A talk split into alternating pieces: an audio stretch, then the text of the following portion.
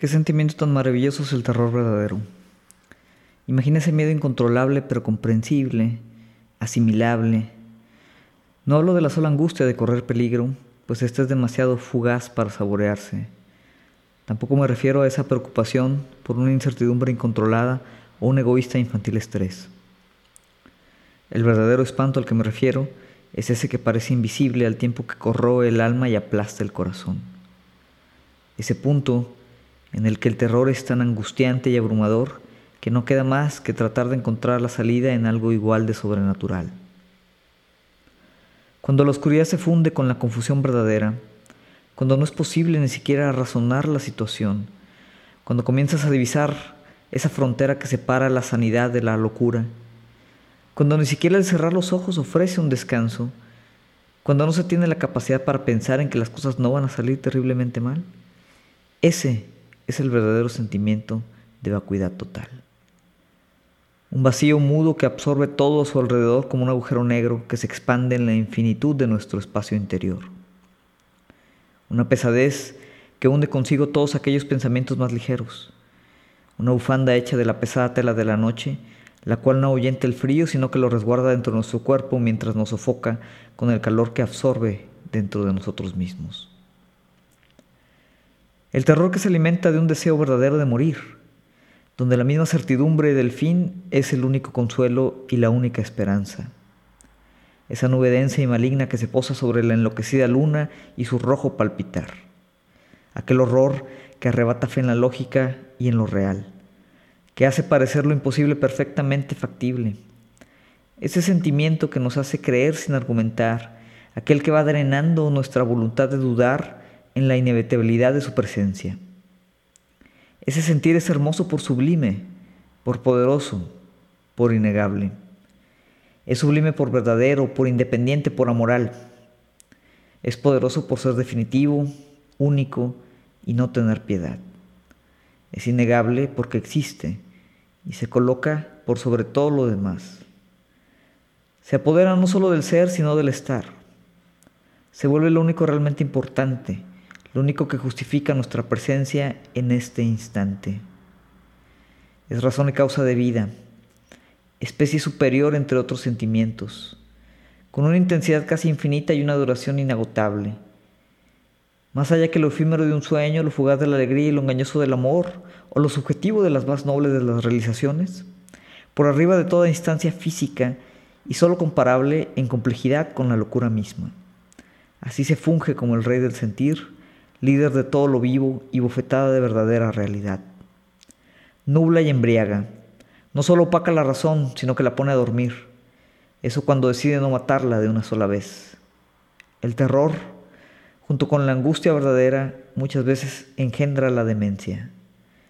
Abre las puertas prohibidas de la percepción y el entendimiento del mundo.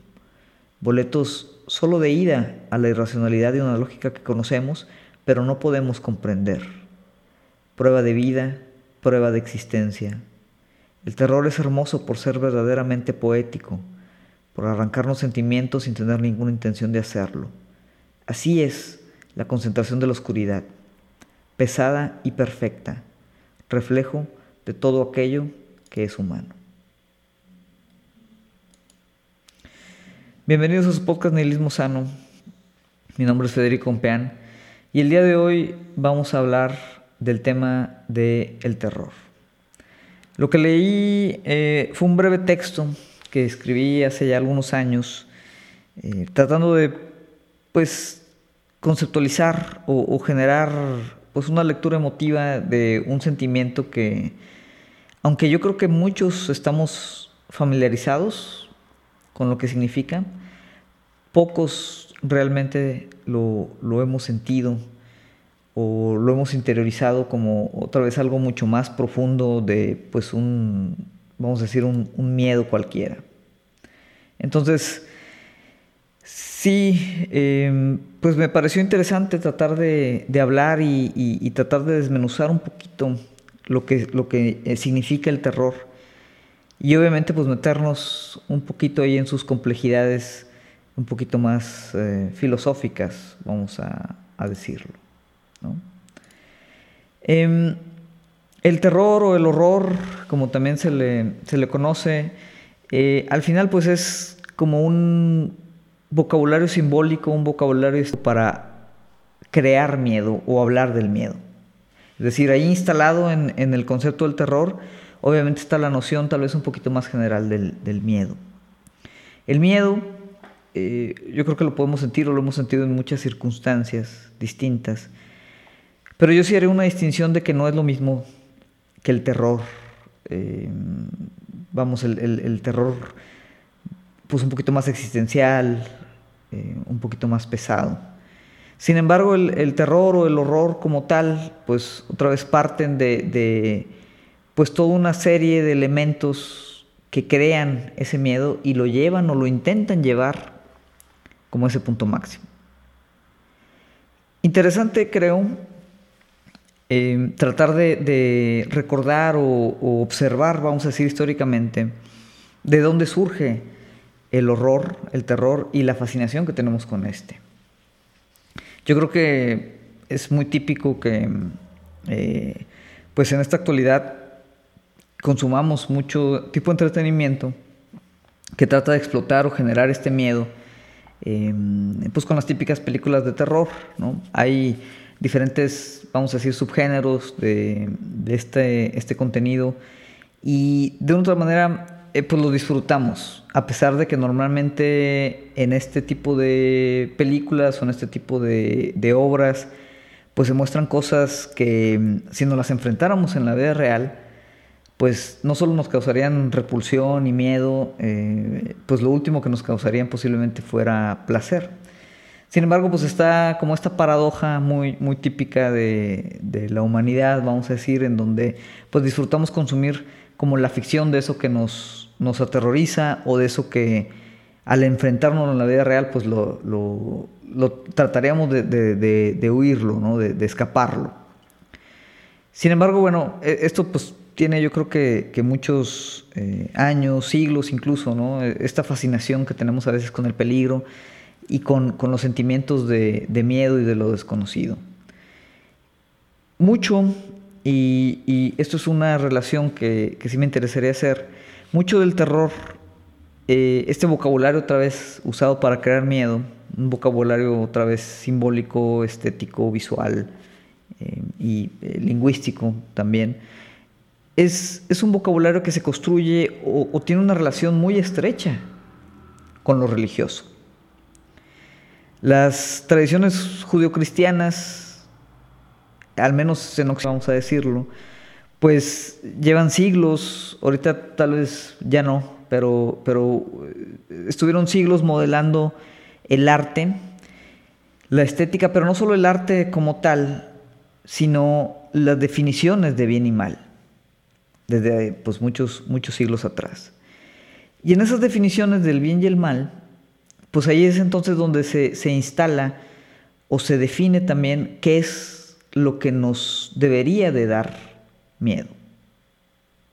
Si lo pensamos o, echamos un vistazo, por ejemplo, a algunos de los textos religiosos, yo creo que es claro que eh, tienen ciertas nociones que son bastante terroríficas, bastante horrorizantes. Temas como catástrofes, eh, fantasmas, posesiones, ángeles y demonios, eh, castigos eternos y, pues la noción misma ¿no? del, rey de las tinieblas, del diablo, que es como esta encarnación de la maldad, pues son temas que vienen de lo religioso o se contrastan a través de lo religioso. Y a través de los textos religiosos es como se, entiende. ¿no? Y en ese sentido, por ejemplo, el, tema religioso, que tiene que ver mucho con eh, las mismas idealizaciones platónicas, ¿no? Pues ahí operan pues estas formas ideales tanto del bien como del mal. El bien encarnado, vamos a, decir, en las figuras típicas de, un dios, de lo divino, y el mal, pues encarnado en, las mismas figuras contrarias del diablo, el infierno, las tinieblas. Es como una abstracción de todas las cosas que hacemos, llevadas, malas, ¿no? llevadas al extremo, y ahí, en ese extremo, pues se muestran como, como castigos que que otra vez nos da mucho morbo y mucho interés a veces pensar en ese tipo de castigos. Leer, no sé, la Divina Comedia, todos los, los, eh, capítulos del infierno, entender y tratar de deconstruir o desmenuzar, ¿no? Cómo hay todo este sufrimiento en, esta abstracción del mal que es el infierno mismo, es algo que de una otra manera pues nos, nos interesa bastante. Obviamente todo este tema de, la divinidad y la sobrenatural pues en ese sentido están, están relacionados. A partir de esas nociones ¿no? de bien y mal, que construyen al final una, una moralidad, que una, moralidad que está fija, vamos a decir, sobre, sobre presupuestos eh, teológicos, eh, pues a partir de ahí vamos articulando, hemos ido articulando como eh, social e históricamente pues nuestros miedos. ¿Por qué? Porque al final ¿no? Nuestra concepción que tenemos del mal también es la concepción de, qué cosas malas nos pueden pasar y qué cosas tal vez vamos a nosotros a reprimir o a expulsar o a negar porque consideramos que son malas. Incluso aunque no lo hagamos conscientemente desde, desde un apartado religioso. ¿no? Sin embargo, la religión pues, va construyendo esta moral que construye a la vez nuestros miedos.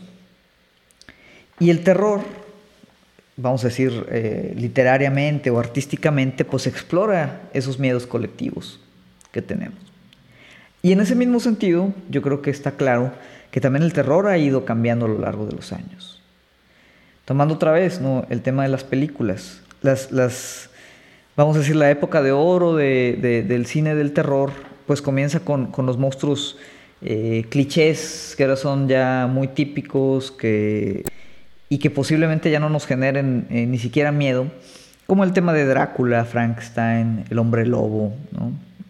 este tipo de, de, figuras que eran las figuras de terror, ¿no? eh, principios del siglo XX, del, siglo pasado. ¿no? Obviamente estas figuras, aunque son fantásticas, a veces incluso un poquito cómicas o absurdas, eh, si las vemos ya en retrospectiva, pues eran reflejos de ciertos miedos que colectivamente teníamos en ese momento. Miedos del otro, miedos conceptuales como el, el miedo a la, a la, liberación sexual, por ejemplo, que estaba encarnado en Drácula, eh, Godzilla en, en, en, sus orígenes, ahorita que está de moda con la película esta contra Kong, pues Godzilla era una forma también de conceptualizar, por ejemplo, nuestro miedo a, a, a las armas nucleares y lo que iban a generar. Eh, en la Guerra Fría, eh, el temor de, de, pues, esta catástrofe nuclear también, es, esa parte eh, se generaba en, en pues, digamos, los, los vehículos de entretenimiento de esa época. Entonces, las cosas a las que nosotros como sociedad le tenemos miedo, pues también han ido cambiando y en ese sentido también el, el, el horror, el terror ha ido cambiando para articular esos miedos en, en, el arte, el entretenimiento, etc. Pero, ¿por qué? Eh, digo, esto pues fuera de ser nada más una descripción, un apunte histórico. Me interesa porque precisamente creo que las nociones del terror nos pueden ayudar como condición emotiva y condición artística nos pueden ayudar a entender o articular ciertas cosas de nosotros, ¿no? como, como personas, como humanidad, como sociedad. Entender qué nos da miedo, qué nos da pavor, qué nos genera angustia en un momento histórico contextual determinado, pues yo creo que nos ayuda a entender también, bueno, cuáles son las problemáticas y, y por dónde aproximarlas tanto a nivel tal vez muy personal, porque hay, hay, hay miedos muy, muy personales, como pues los miedos, eh, pues ahora sí vamos a decir apocalípticos que compartimos con, con, la comunidad. Yo recuerdo, por ejemplo, hacia manera muy personal, eh, posiblemente a ustedes también les ha pasado o les pasó en su momento. Yo cuando era chico, en los noventas, eh, pues había, digo, siempre hay profecías, ¿no? Pero en ese momento como que estaba muy de moda, siento que ahorita no tanto porque tal vez lo estamos viviendo, pero estaba muy de moda en ese entonces como el tema del fin del mundo. Y salían interpretaciones de las profecías de, Nosfera, de Nosferatu, de Nostradamus, eh, etcétera, etcétera, que el mundo se iba a acabar, pues que en el 96, y luego que en el 99, y luego que en el 2000, y luego en el 2012. Bueno, ya para el 2012 ya no estaba tan chico, entonces ya no, no me generaba tal vez esa, ese horror, el pensar en que el mundo se iba a acabar. Pero incluso cuando era chico, pues más allá incluso de las profecías, pues de una otra manera obsesionaba como este, este pensamiento de que en algún momento todo podía terminar. Leyendo por ahí en las enciclopedias, hablando por ejemplo del tema del sistema solar, eh, pues investigaba y, resultaba que el, el, Sol como estrella, pues también en algún momento iba a morir. Y en esa muerte del Sol, pues iba a expander y prácticamente pues todo nuestro sistema solar, incluyendo obviamente la Tierra, pues iba a dejar de existir. Obviamente eso ahorita no tengo el dato exacto, pero va a pasar en no sé cuántos billones de años. Sin embargo, en ese momento, a pesar de que pues, era algo que era claro que yo no iba a vivir, me generaba una ansiedad muy profunda el, pensar o conceptualizar cómo de repente se puede acabar todo. Era como un, miedo, no de la muerte, porque e, eso no era como donde estaba centrado, ubicado ese miedo, sino un miedo del fin mismo. No era la muerte mía como un yo, sino la muerte de todo. Y eso obviamente generaba como pues esta noción cósmica, existencial muy extraña, que pues digo, tal vez a los 10 eh, años ¿no? que tenía yo este, este, este gran terror sobre el fin del mundo, pues no tenía las herramientas conceptuales para tratar de, entenderla un poquito más. Pero así como pues el, fe del pasado ¿no? le tenía un, terror brutal a las condiciones del fin del mundo, a estas catástrofes, pues yo creo que todos nosotros tenemos ciertos miedos profundos que también han ido cambiando como han ido cambiando a través de la historia. Miedos que nuevamente pueden ser muy personales, muy individuales, muy psicológicos tal vez, y miedos que reflejan más pues el estado de las cosas en las que estamos actualmente. En ese sentido, para entender o tratar de, mediante el terror aproximar estas nociones, pues hay que entender eh, o, nombrar algunas de las típicas, eh, vamos a decir, tropos del terror que se utilizan para hacer estas exploraciones. ¿no? O sea, ¿a qué le tenemos miedo? ¿Cuáles son las cosas típicas que se nos presentan como terroríficas, como ese miedo mucho más profundo, como ese casi eh, pánico que, experimentamos a través de, pues estas, estos vehículos culturales, vamos a, decirlo. Uno tiene que ver, por ejemplo, con la pérdida de control, la pérdida de control de nosotros mismos. Físicamente, a veces, por ejemplo, hay muchas historias de, oye, que la mano que de repente no la podemos controlar y nos quiere asesinar, ¿no? O sea, perder control físico eh, de, nuestro cuerpo, pero también perder control mentalmente, que tiene que ver con el tema de la locura, que está también muy, muy relacionado con la, parte del terror. Obviamente, como mencionábamos, hay, también una gama de terror psicológico que tiene que ver con, con nuestros miedos internos, nuestros demonios, Aquellos que también eh, pues son más o menos tal vez de la edad, eh, en, su momento nos tocó el, boom de este género de videojuegos de, survival horror, que es como terror de supervivencia, eh, donde los principales exponentes o donde surge al principio pues es Resident Evil, que de hecho creo que ya va a salir el nuevo juego, y Silent Hill. Uno muy típico, ¿no? Zombies Em, eh, terror de, pues monstruos y que de repente te sale un perro zombie de la ventana y saltas y te asustas, ¿no? O sea, un, tipo de terror, pues de, vamos así, de, de, sustos de salto.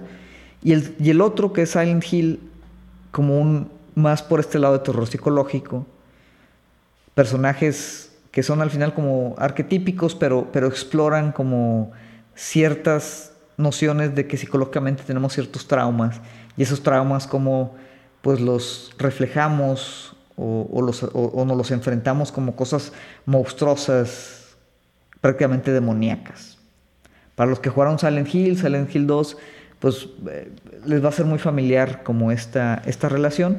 Para los que no lo jugaron, pues digo, yo creo que ahorita no sé si haya eh, remakes de esos juegos, sea difícil adquirirlos, pero em, si les gusta el género del terror, sí les recomiendo que, investiguen eh, la historia misma, los temas que maneja, porque es eso, ¿no? Es como ese terror psicológico de nuestros miedos y cuando nuestros miedos se, encarnan, porque ahí es donde está el verdadero terror. Cuando todas esas cosas que pensamos a veces de manera irracional, porque a veces el, miedo tiende a ser irracional, ahorita vamos a explicar también un por qué, pero cuando está ahí como que contenido en nuestra mente, eh, pues está, vamos a decir, durmiente. Pero cuando vemos o, pensamos que se puede materializar en algo, sea que se cumpla eh, el, miedo que tenemos interno, o a veces lo proyectamos, pues como en el caso de, los monstruos de Silent Hill, como estas eh, apariciones prácticamente demoníacas. Entonces el, miedo psicológico que tiene que ver con, los terrores interiores que tenemos es también una exploración muy típica del terror. Y otra vez una exploración del terror que nos habla precisamente de, de qué tenemos miedo nosotros como, como personas. Otro que tiene que ver con lo que hablamos de perder el control es también perder no solo el control de nosotros en nuestra mente, sino perder la capacidad de entender la realidad. Que esto, por ejemplo, es, más por el subgénero de, del horror cósmico. Este género, eh, pues donde el, principal exponente pues es Lovecraft. Ahorita igual hablamos un poquito de las particularidades del horror cósmico, pero el horror cósmico básicamente nos pone o nos hace pensar en una situación en la que a veces, y otra vez relacionado con la locura, ya no tenemos ni siquiera la capacidad de entender la realidad. Entonces, si no tenemos la capacidad de entender la realidad, pues tampoco tenemos control sobre nada. Que ese puede ser un tipo de em, miedo existencial muy moderno. Yo creo que ahorita, no al extremo, pero hemos de una otra manera perdido la capacidad de, entender nuestra realidad, distinguir entre, entre, lo real y lo irreal, no que exista un real, existe una verdad, pero, pero cada vez es más difícil como hacer esas, esas distinciones. Otro gran eh, condición del terror es, por ejemplo, el miedo a lo extraño, a la alteridad, al otro, a ese externo, que es diferente de, nosotros, que también es un tema muy explotado en, muchas de las películas o, cuentos de terror. Las brujas, los gitanos, las culturas desconocidas, em, lo, que, lo, pagano para, para, Occidente, ¿no? Todos esos temas son como un otro que no entendemos, ¿no? Culturas que no, racionalizamos y, y, proyectamos ese miedo al otro cultural, a esa alteridad lo proyectamos pues como en este terror fantástico, en, este tipo de, figuras, ¿no? como de, desconocidos. Y en general yo creo que, y, así tal cual lo decía Lovecraft, ¿no? el, principal, lo que ancla cada uno de, esos elementos que mencionamos como típicos, es la, la cuestión de la incertidumbre.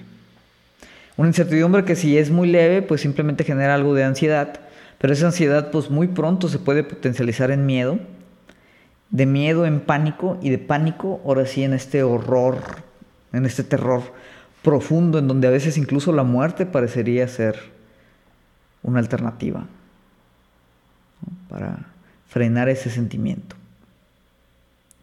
Entonces, de una otra manera, y, por eso el terror yo creo que es, un sentimiento muy profundo, porque explora o nos obliga a explorar la naturaleza de la existencia misma. Eso es lo que pone en juego a veces cuando hablamos de, del terror. No solo, obviamente hay temas de terror físico, ¿no? de daño físico sobre nuestro cuerpo, pero ya se vuelve no solo en una amenaza de lo físico, sino en una amenaza, vamos a decir, del alma misma. Pero hay un video muy interesante, igual y lo ligamos aquí en la descripción de el doctor Jonathan Greenway, que habla precisamente de, eh, esa fusión ¿no? de lo religioso con lo estético. Y la noción de alma misma es una noción religiosa. Y en ese sentido, el terror profundo ataca esa misma noción, de esa alma que es como esta esencia, vamos a decir, de lo, de lo humano y que puede ser destruida o puede ser robada, puesta en riesgo por estas condiciones de horror. Y eso obviamente pues es un miedo muy muy profundo. Y en ese sentido yo creo que el, horror, como decíamos, no, solo se nutre del contexto, pero se, se nutre de nuestra fe. Se nutre de lo que creemos. Y en ese sentido, aunque aparentemente el terror es nihilista, es como este gran vacío, o nos vacía, al contrario, nos, nos, llena, nos genera sentimientos muy fuertes, porque realmente no es nihilista, sino que surge y amenaza los pocos terrenos en donde nosotros queremos tener cierta noción de certidumbre y cierta noción de control. Y esto incluso lo podríamos relacionar con el mismo contexto político. La cuestión de polarización política, de la que hemos hablado aquí bastante, al final puede ser aproximada como también una noción de terror, que tiene que ver con el ataque a nuestra identidad, por ejemplo. Entonces, ese miedo colectivo, ese imaginario de que, de que hay otros políticamente distintos a nosotros que van a venir a no solo corromper nuestra forma de vida, pero corromper cómo somos nosotros mismos. Y otra vez ahí está la parte psicológica, la parte del otro, la parte de la incertidumbre y la parte de perder otra vez control sobre nuestra realidad, que podríamos decir que ya no lo tenemos. Y por eso el sentimiento de angustia existencial ahorita es tan común y tan, tan, tan prevaleciente, tan intenso. En ese sentido, pues el experimentar con lo que, o tratar de entender qué es lo, que nos repugna, lo que aborrecemos, lo que, lo, que nos genera ese mismo miedo, pues yo creo que puede ser una herramienta muy importante, no solo de autoconocimiento, sino de entender el momento histórico en el que estamos. Está esta noción filosófica de lo que es el cognitivismo estético, que nos dice que el arte no, no, no simplemente es como una experiencia placentera, sino que las mismas afectos o emotividades del arte generan conocimiento y entendimiento de, lo que nos rodea. Es como pues esto que siempre he dicho, vamos a decir de manera muy eh, simplificada, o sea, pensar es sentir, pero sentir también es pensar, es pensarnos, es entender, sentir no solo con el cuerpo, bueno, con el cuerpo es al final con lo que sentimos, pero, pero sentir y pensar es, como una eh, mancuerna que está siempre ahí en, constante tensión, pero al final están relacionados. Y cuando pensamos, cuando sentimos, cuando entendemos, transformamos también tanto lo nuestro como lo que hay alrededor. Desde, desde el punto de vista psicológico, filosófico, eh, incluso material. O sea, podemos generar como incluso un acto de, reconstrucción, un acto creativo sobre nosotros mismos cuando entendemos a través del arte, ya sea el arte estético, placentero, típico, o incluso a través de, un arte que nos genere esa angustia existencial, ese terror. Y en eso yo creo que el, horror cósmico, como subgénero otra vez de todo esto que estamos hablando, habla mucho y, de, la situación actual en la que estamos y, y por eso yo creo que ha cobrado o, se mantiene relevante, a pesar de que Lovecraft pues no, no es un tema de hace dos, tres años. ¿no? O sea, no es un autor precisamente reciente. ¿Por qué? Porque el horror cósmico habla a que a la existencia le es irrelevante lo humano. ¿Qué condiciones tiene el horror cósmico? ¿Qué, qué mm, nociones explora uno, por ejemplo, es el aislamiento, que estamos solos, tanto solos de, los otros como solos en el universo. Estamos desvinculados de los demás. No solo estamos fragmentados, sino que no podemos entablar o, ligarnos con, con, lo que hay más allá. Y estamos ahí solos, aislados por completo. Que eso obviamente da mucho miedo. Lo desconocido. Nunca sabemos qué hay detrás de esa puerta, qué hay en las estrellas, qué hay en, lo profundo del mar, en esa casa abandonada. Nos da mucho miedo. ¿Por qué?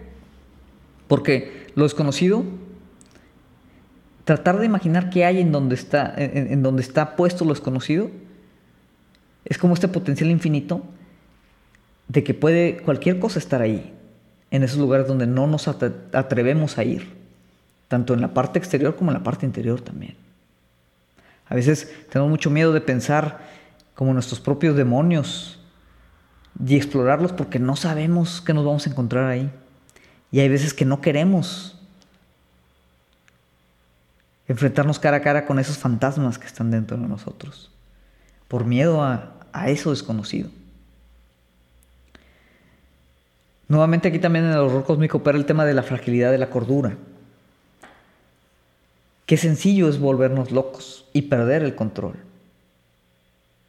¿Por qué? Porque el horror cósmico es no que sea irracional por sí mismo, sino que toda nuestra racionalidad, que también es un, término que ya hemos criticado, tal vez no lo suficiente, o no con la profundidad que lo merezca, pero al, ser la racionalidad, incluso como una especie, ya lo decíamos por ahí en otro video, una especie de moral humana, cuando nos topamos con algo que no se puede explicar a través de la razón, entramos en pánico.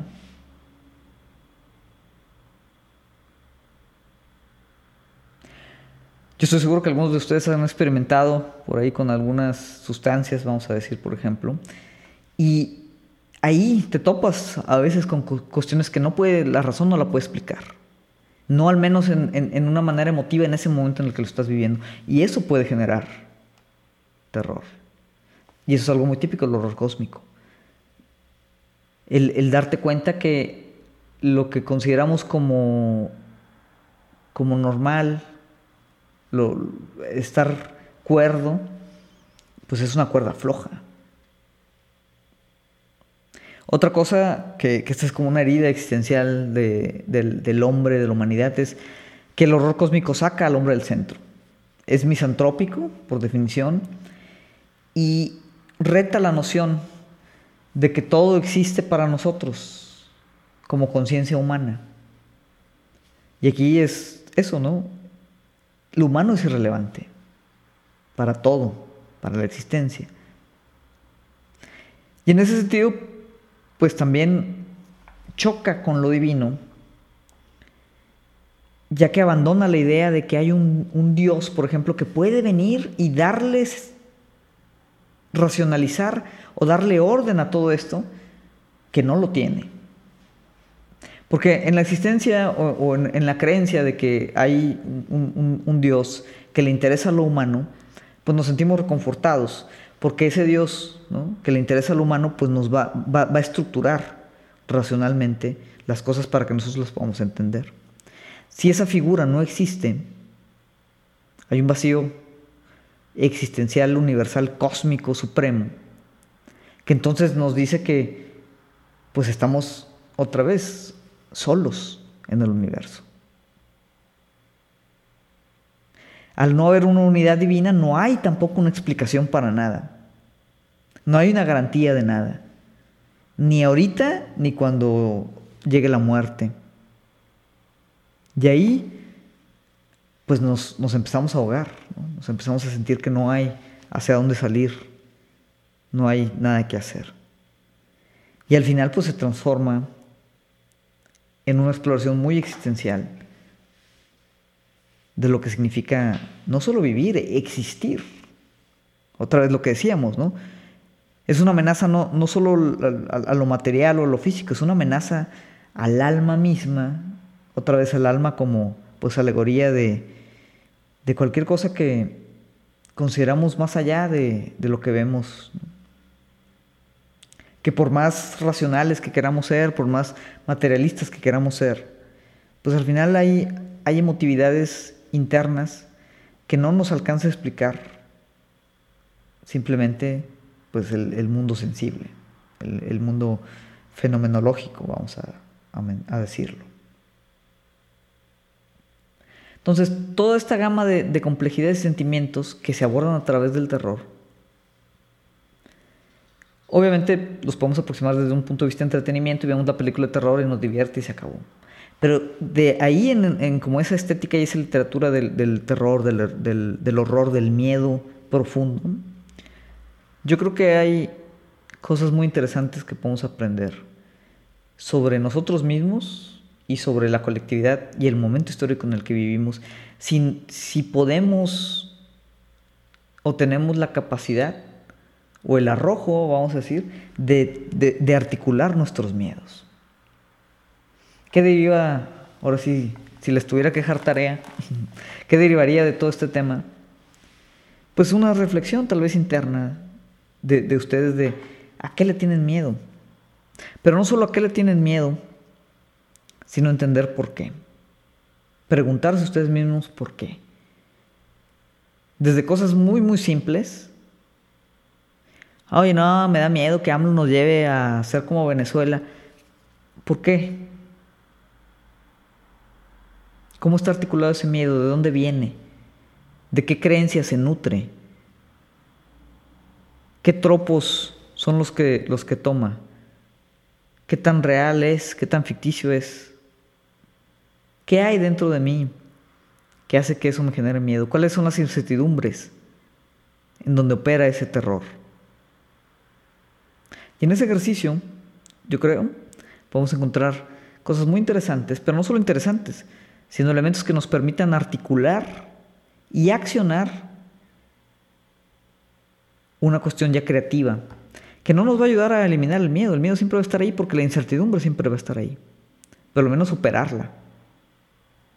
Operar esos vacíos. Que al final siempre ese es uno de las cosas que a mí me gusta de la filosofía. Que por más que crea, no, no los crea. La filosofía no crea los vacíos, la filosofía los pone en evidencia.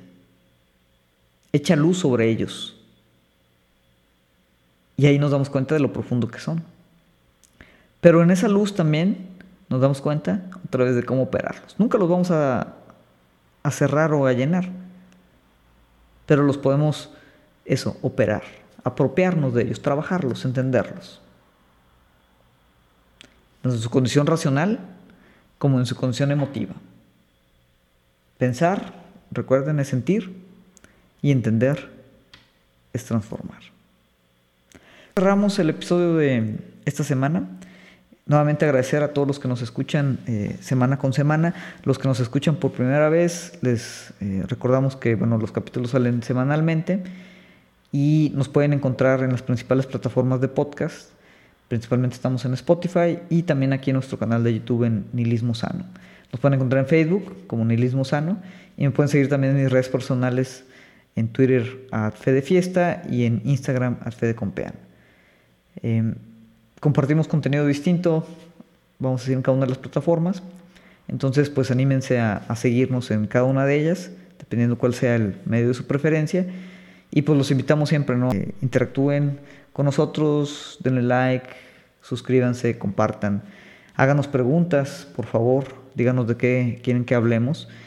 Y pues también estamos abiertos a la retroalimentación de estos temas. En fin, por esta semana será todo. Muchas gracias y no, no tengan miedo. Y si tienen miedo, exploren ese, ese sentimiento. Nos vemos.